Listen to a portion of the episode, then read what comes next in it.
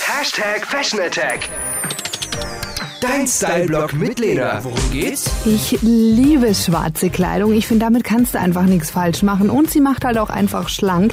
Tja, nur blöd, dass schwarz die Sonne ansieht und du unglaublich schnell ins Schwitzen kommst. Darauf verzichten will ich aber auch nicht. Was ist daran so geil? Wenn du ein paar Dinge beachtest, kannst du schwarz auch problemlos im Sommer tragen. Es ist einfach wichtig, dass du nicht zu enge schwarze Kleidung trägst. Schwarz heizt sich schnell auf und wenn das dann noch eng am Körper anliegt und klebt, ist das unangenehm. Luftige schwarze Blusen oder Kleider eignen sich da viel, viel besser.